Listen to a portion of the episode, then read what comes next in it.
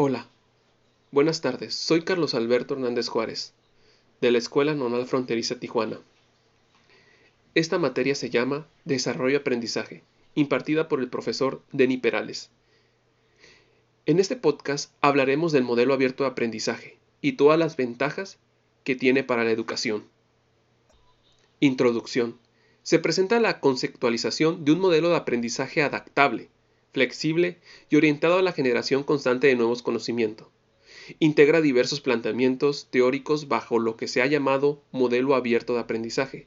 Se analiza las potencialidades que tienen las nuevas tecnologías como herramientas que potencian el aprendizaje y los desafíos que debe enfrentar la educación en la sociedad del conocimiento.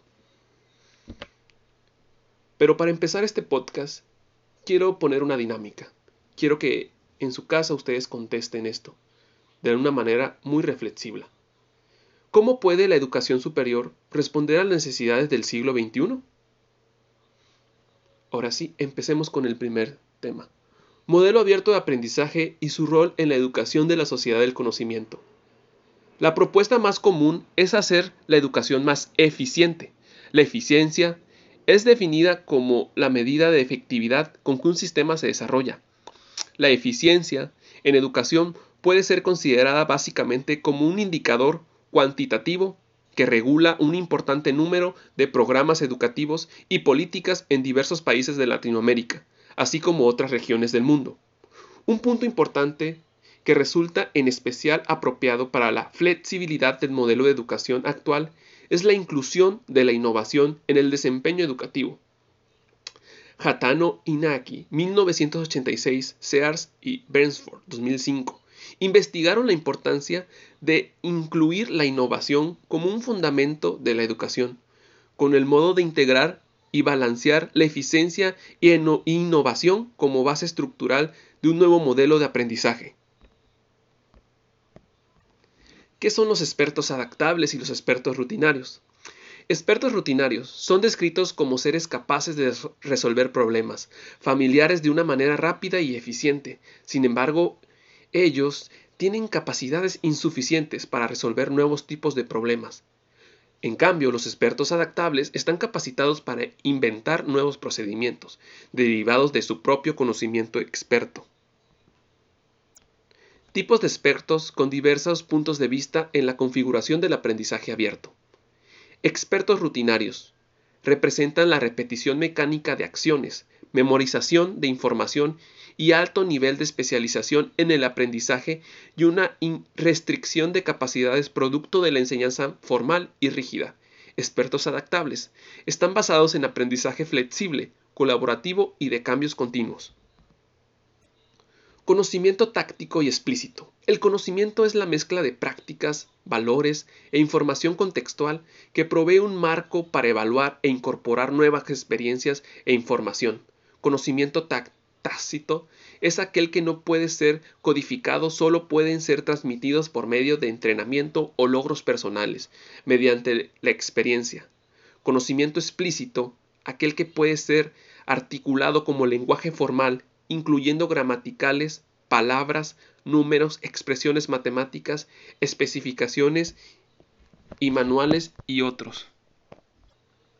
Primera y segunda brecha digital se refiere a la separación que existe entre aquellos que tienen acceso al conocimiento mediante el uso digital de las tecnologías y aquellos que no la tienen. Primera brecha.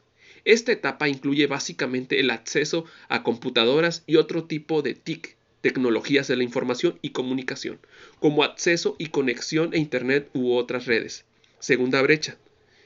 Esta etapa requiere de ciertas habilidades para el empleo de las tecnologías, tales como la expansión de la creatividad, tecnologías para el uso del conocimiento, aplicación de dispositivos digitales para la comunicación y diversas herramientas para la resolución de problemas. Nativo digital e inmigrante digital. Se define a los inmigrantes digitales como aquellos que crecieron antes de la era digital y son relativamente nuevos en el uso de las tecnologías y otros medios digitales. Los nativos digitales, nacidos después de la década de los 80, con un amplio acceso a los medios digitales, representan la primera generación de las nuevas TIC. A continuación, presentaré un mapa de habilidades del modelo abierto de aprendizaje. En su mente pueden analizarlo. El modelo abierto, como principal, la habilidad que pregma es la brecha digital de segunda orden. Después tenemos creatividad e imaginación, nativos digitales, eficiencia y rendimiento, soluciones innovadoras, generación del conocimiento y conocimiento tácito. Hablaremos de los aspectos tecnológicos. ¿Cómo aplicar proactivamente las mejores tecnologías para fortalecer el aprendizaje y la producción del conocimiento orientado a consolidar el capital humano de educadores y educandos? Hoy en día es fundamental incluir aspectos tecnológicos en la conceptualización de nuevos modelos educativos. Las tecnologías digitales no dan una solución por sí misma, si no han sido usadas con propiedad. Algunas de las propuestas tecnológicas el aprendizaje y la producción de conocimientos capaz de desarrollar un conocimiento adaptable es el M-Learning. Pero bien, ¿qué es el M-Learning y qué solución da a los nuevos retos del aprendizaje abierto?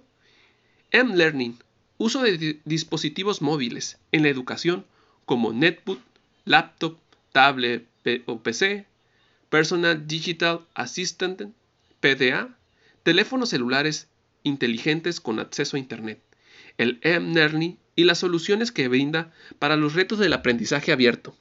Accesibilidad variada, posibilidad de llevar a cabo diferentes funciones de interacción y producción de contenidos.